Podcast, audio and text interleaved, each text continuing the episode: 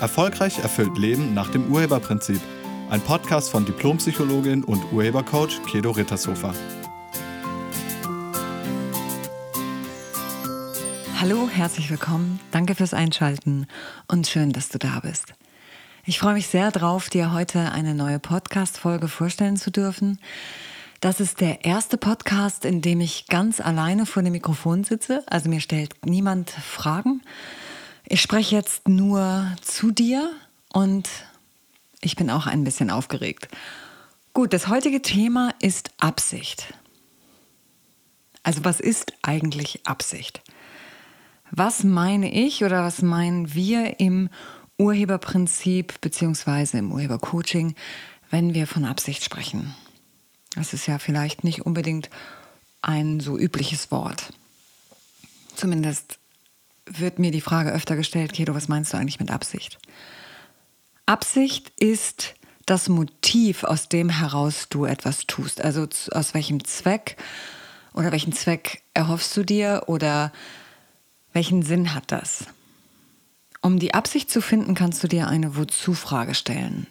Wenn du beispielsweise bei dir selbst feststellst, dass du jemand bist, der nur schwer Nein sagen kann oder nur schwer Nein sagt, dann stell dir doch mal die Frage, wozu machst du das?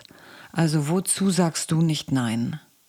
Und wenn du so eine Wozu-Frage stellst, dann wird dir ganz schnell klar, dass du in deinem Gedächtnis plötzlich ganz neue Ideen bekommst. Du tust das nämlich, um etwas zu vermeiden oder weil du dadurch etwas bekommen kannst. Also die Absicht dahinter ist ein Gewinn oder eine Vermeidung. Und das ist das, was wirkt. Also diese Absicht wirkt, sodass du dann eben nicht Nein sagst. Das ist mit Absicht gemeint. Dann ist die nächste Frage, ist Absicht sowas wie Wille? Und nein, das ist es nicht. Also das, was du sagst, was dein Wille ist oder was deine deklarierte Absicht ist, das, was du also sagst. Was weiß ich, ich habe die Absicht einzukaufen oder ich will ähm, ich will in Partnerschaft sein oder ich will mehr Geld verdienen oder ich will mehr Geld sparen. Das sind alles deklarierte Absichten, das heißt, das sind Deklarationen, das ist etwas, was du sagst. Das ist aber nicht deckungsgleich mit der Absicht, die wirkt in deinem Leben. Manchmal ist es deckungsgleich, manchmal ist es nicht deckungsgleich. Wenn du das nicht hinkriegst, ist es nicht deckungsgleich, weil du lebst in Absichten. Im Urheberprinzip ähm, sprechen wir von Grundsätzen. Da gibt es fünf Grundsätze. Ein Grundsatz heißt, Ergebnisse sind eine Folge von Absicht. Und damit ist gemeint, dass du in Überzeugungen lebst, aus denen heraus Absichten entstehen. Also du hast im Verlauf deines Lebens hast du aus Ereignissen und Erlebnissen Schlussfolgerungen gezogen und diese Schlussfolgerungen beinhalten Absichten. Konkret, du bist Single. Sagen wir mal, du bist Single und ähm, du wunderst dich, dass es irgendwie bei dir nicht klappt mit Partnerschaft. Die Frauen oder die Männer bleiben nicht in deinem Leben, irgendwie du, ihr trennt euch immer wieder oder du gerätst immer wieder in Anführungsstrichen an den Falschen und ähm, so dass Partnerschaft dauerhaft nicht möglich ist in deinem Leben. So, dann heißt es nicht, dass es dein Wille ist, Single zu sein. Dein Wille ist sehr wohl in Partnerschaft zu sein, aber du lebst in einer Absicht, die Partnerschaft verhindert. Und diese Absicht entsteht aus Schlussfolgerungen, sprich innersten Überzeugungen, die du irgendwann gezogen hast oder die du gebildet hast durch Ergebnisse, Erlebnisse in deinem Leben. Sagen wir mal, du hast deine Eltern beobachtet. Das ist ja meistens das erste Paar, was man kennenlernt als Kind. Also die ersten Menschen, die wir in Partnerschaft erleben. Und deine Eltern haben sich jetzt vielleicht extrem viel gestritten. Es war ganz viel Streit, es war immer schlechte Stimmung oder oft schlechte Stimmung. Ähm, die haben sich angeschrien oder vielleicht sind sie sogar handgreiflich geworden. Also du hast Sachen beobachtet, wo du gedacht hast, wow, das ist Partnerschaft, das ist krass. Das ist ja, das ist ja wie ein Krieg oder das ist einfach, das ist richtig schlimm, das ist richtig viel Leiden miteinander. Und dann hast du als Kind gesagt, das will ich niemals erleben. Also Partnerschaft ist Krieg und diesen Krieg will ich nicht in meinem Leben.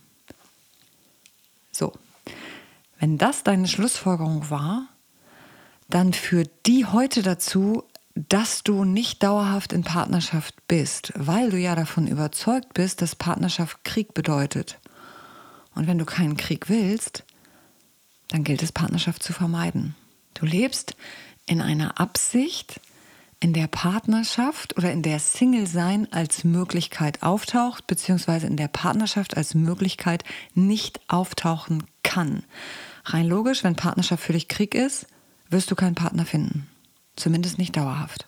Und das ist damit gemeint. Also, Ergebnisse sind eine Folge von Absicht heißt nicht, Ergebnisse sind eine Folge von deiner Absicht, sondern Ergebnisse sind eine Folge von Absichten, in denen du lebst. Und es können auch mehrere Absichten sein, die ein Ergebnis verhindern. Vielleicht denkst du irgendwas über Partnerschaft, vielleicht denkst du auch irgendetwas über ähm, das andere Geschlecht, vielleicht denkst du auch irgendetwas über dich, dass du vielleicht nicht beziehungsfähig bist oder so. Und auch diese Überzeugung würde das Ergebnis Partnerschaft verhindern. Das ist damit gemeint. Du kannst dir auf die Schliche kommen, wenn du dir das Ergebnis anschaust. Das, was du jetzt gerade hast. Nicht das, was du dir wünschst, sondern das, was du hast. Das Ergebnis, was du jetzt gerade hast in deinem Leben, das deutet auf eine Absicht, in der du lebst. Also am Ergebnis erkennst du die Absicht. Dann fragen mich immer Menschen, und was ist mit Krankheit? Das kann doch nicht sein. Ich lebe doch nicht in der Absicht, krank zu sein. Ja, das stimmt. Also du lebst natürlich nicht in der Absicht, krank zu sein. Ja, ich meine, wer hat schon, wer überlegt sich schon, yippie, jetzt werde ich mal krank, das ist ja nicht so. Sondern du lebst in einer Absicht, in der Krankheit als Möglichkeit auftaucht. Das ist damit gemeint. Gucken wir uns das mal konkret an. Wie ist es hier in Deutschland? Also wie ist es, wenn man krank ist als Kind? Was lernen wir als Kind darüber, wenn wir krank sind? Wir lernen, dass wir belohnt werden. Also wir kriegen Aufmerksamkeit, ähm, wir dürfen irgendwie essen im Bett, was wir sonst nie dürfen. Uns wird sogar Essen ans Bett gebracht. Oder wir dürfen ähm, sogar in unserem Zimmer Fernsehen gucken, wenn das möglich ist. Oder äh, uns wird, also wir werden gehätschelt und getätschelt und gepflegt irgendwie. Und es ist irgendwie ganz schön. Also wir, wir schlussfolgern, wenn ich krank bin, werde ich belohnt. Oder werde ich noch mehr umsorgt und versorgt als sowieso schon? Das heißt, Krankheit wird irgendwie gleichgesetzt mit irgendetwas Schönem. Das kann zumindest sein. Ich sage nicht, dass es bei allen so ist. Und doch kann es so sein. Es ist in China zum Beispiel ganz anders. In China ähm, wirst du nicht belohnt, wenn du krank bist, sondern eher das Gegenteil. Wer in China krank wird, muss sich schämen. Das ist nichts Gutes, weil das einfach bedeutet, du bist der Erde nicht gefolgt. Die Chinesen sagen, der Mensch folgt der Erde, die Erde folgt dem Himmel, der Himmel folgt dem Dao. Wird der Mensch krank, ist er der Erde nicht gefolgt. Das heißt, du hast dich zum Beispiel jetzt im Herbst nicht warm genug angezogen, wenn du eine Erkältung bekommst. Das würden zumindest die Chinesen so sehen. Ähm, oder du hast nicht so gegessen, dass Erkältung vermieden wird. Zum Beispiel scharf und heiß. Ist aber eine andere Geschichte. So, in China weiß man, wenn man krank wird, das kommt nicht gut. Man wird nicht belohnt, sondern ganz im Gegenteil. Und weil das so ist, sorgen die Menschen da anders für ihre Gesundheit. Und bei uns ist es genau andersrum. Wir werden tendenziell belohnt, wenn wir krank werden. Wir brauchen nicht zur Arbeit zu gehen ähm, oder wir brauchen nicht zur Schule zu gehen. Wir werden nochmal ganz anders versorgt und umsorgt. Und ähm, das kann wirken. Ja, es kann sein, dass du dir einfach wünschst, dass jemand sich besonders um dich kümmert. Und dann ist Krankheit die Möglichkeit, in dieser Absicht das zu bekommen. Also in der Absicht, soll sich jemand um mich kümmern, ist Krankheit dann eine Möglichkeit, das Ergebnis kümmern zu bekommen. Oder irgendwas auf der Arbeit stimmt für dich nicht. Da ist irgendwas für dich nicht ausgeglichen. Du arbeitest sehr viel und das wird nicht ausreichend anerkannt. Oder ähm, jemand war auf der Arbeit äh, nicht nett zu dir und du findest, der hat jetzt auch nicht verdient, dass du äh, so viel leistest. Oder du hast so viel in den letzten Wochen gearbeitet und getan und das war so viel Stress und das ist für dich irgendwie, das wird nicht gesehen oder das wird auch nicht anerkannt und nicht ausgeglichen und ähm, deshalb findest du, du hast auch irgendwie mal eine Auszeit verdient.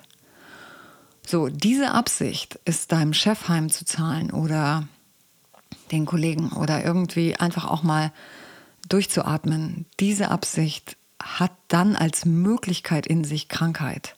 Das ist damit gemeint. Also Ergebnisse sind eine Folge von Absicht, heißt nicht, Krankheit ist eine Absicht, sondern das Ergebnis, was daraus erscheint, aus Krankheit. Und das gilt es sich dann vielleicht mal anzugucken. Also du kannst dich fragen, wozu dient mir Krankheit? Und Krankheit heißt erstmal, ich kann nicht mehr mitspielen. Dann kannst du dich fragen, wieso will ich nicht mehr mitspielen? Also was will ich nicht mehr mitspielen? Gibt es da irgendetwas? Will ich vielleicht in, in meinem Job irgendwas nicht mehr mitspielen? Gefällt mir da etwas nicht? Und könnte ich das anders verändern als durch Auszeit? Oder gibt es in meiner Partnerschaft irgendetwas, was für mich nicht funktioniert? Will ich da vielleicht nicht mehr so mitspielen? Dann taucht auch Krankheit als Möglichkeit auf und du kannst dir überlegen, wie können wir das anders lösen als durch, ich ziehe mich mal über Krankheit raus. Und ich lade dich ein, das einfach mal bei dir zu gucken. Also, wenn du ein Ergebnis hast, was dir nicht gefällt, dann schau doch mal, wozu dient dir das? Also, was ermöglicht dir das, als eine Möglichkeit mal anders darauf zu schauen, als immer nur darüber zu meckern? Bei mir war das beispielsweise so, ich habe vor Jahren festgestellt, dass ich dass ich Geld nicht anspare. Also das klappt nicht in meinem Leben. Es war immer irgendwie wieder weg. Also hm, ich hatte Geld äh, verdient in dem Monat und am Monatsende war es weg. Es war nie im Minus, aber es war auch nie weit im Plus am Monatsende. Und ich wollte gerne Geld sparen, weil ich mir was anschaffen wollte und ich hatte irgendwie, ich habe gedacht, das muss doch gehen, aber es, es ging in meinem Leben nicht. Also es kamen dann plötzlich irgendwelche Ausgaben und dann war das Geld wieder weg oder irgendwas ging kaputt und das Geld war wieder weg. Und dann habe ich mir überlegt, okay, wozu habe ich das? Also wozu bleibt Geld nicht bei mir? Was, was wirkt in meinem Leben? Und mir ist dann eingefallen, dass ich, als ich sieben Jahre alt war, mal eine Situation erlebt habe, die für mich sehr einschneidend war. Ein äh, befreundetes Ehepaar meiner Eltern war zu Besuch mit deren Sohn und dieser, ich habe mit dem Jungen zusammen gespielt, der war so ein Jahr älter als ich oder so oder zwei Jahre älter als ich. Wir haben auf jeden Fall zusammen gespielt und ich habe ihm ganz ähm, begeistert und vielleicht auch ein bisschen angeberisch gezeigt, wie viel Geld ich gespart hatte jetzt über Weihnachten und so. Und ich hatte so ein kleines Sparschwein und das habe ich dann aufgemacht und da drin waren 25 D-Mark. Und das war für mich im Alter von sieben wahnsinnig viel Geld. Und ich habe ihm das gezeigt und so und ich war ganz stolz darauf. Und äh, am nächsten Tag wollte ich das Geld nochmal zählen oder so. Also auf jeden Fall habe ich das Sparschwein aufgemacht und es war leer. Und mir war dann ziemlich schnell klar, dass der Junge mir das weggenommen hatte. Und ich habe es meinen Eltern erzählt und die konnten das überhaupt nicht glauben und haben dann auch nochmal gesagt, ich soll nochmal überall nachgucken. Vielleicht habe ich es ja nur verlegt und nein, hatte ich nicht. Es war ganz klar, ich hatte es, ähm, ich habe es nicht verlegt, sondern er hat mir das weggenommen. Und ähm, dieses einschneidende Ergebnis hat bei mir oder Erlebnis hat bei mir dann dazu geführt, dass ich geschlussfolgert habe, wenn ich viel Geld habe, wird mir das weggenommen. Das wird mir einfach weggenommen von irgendjemandem. Also, rein logisch, darf ich nicht viel Geld ansammeln, dann nimmt es mir auch keiner weg. Das war zumindest die Schlussfolgerung. Und das Lustige war, ich, ich habe das Geld wiedergekriegt. Also der Junge hat sich entschuldigt, nach einer Woche oder so habe ich das Geld wiederbekommen. Das wusste ich nicht mehr. Das hatte ich völlig aus dem Gedächtnis gelöscht. Es ist ja wiedergekommen, es ist überhaupt nichts passiert. Ich habe geschlussfolgert, es wird mir weggenommen, aber ich habe nicht daran gedacht, dass ich es ja wiedergekriegt habe. Und als mir das klar wurde, konnte ich diese Überzeugung gänzlich wandeln. Und danach konnte ich mir ähm, ermöglichen, dass ich Geld spare oder ansparen kann. Also die innerste Überzeugung, Geld wird mir weggenommen, hat das Ergebnis, ich spare Geld, zunichte gemacht. Und erst nachdem ich das gewandelt habe, war es dann möglich. Und ich lade dich ein, auch mal hinzugucken. Also gibt es irgendwas in deinem Leben, irgendein Ergebnis, was du dir wünschst, wo du auch schon vieles für gemacht hast und du kriegst es nicht hin? Dann kann es sein, dass da irgendeine Überzeugung wirkt, die die Möglichkeit für das Ergebnis erschafft. Also das Nicht zu haben, erschafft. Und diese Überzeugung gilt es zu finden und dann zu wandeln, sodass du dann danach das Ergebnis erreichst, was du dir wirklich wünschst. Und dazu kannst du einen Urhebercoach nehmen, der das mit dir rausfindet und wandelt. Oder du nutzt den kostenlosen E-Mail-Kurs, den du auf meiner Internetseite findest unter www.urheber-prinzip.de. Ich danke dir fürs Zuhören und wünsche dir eine schöne Woche. Tschüss.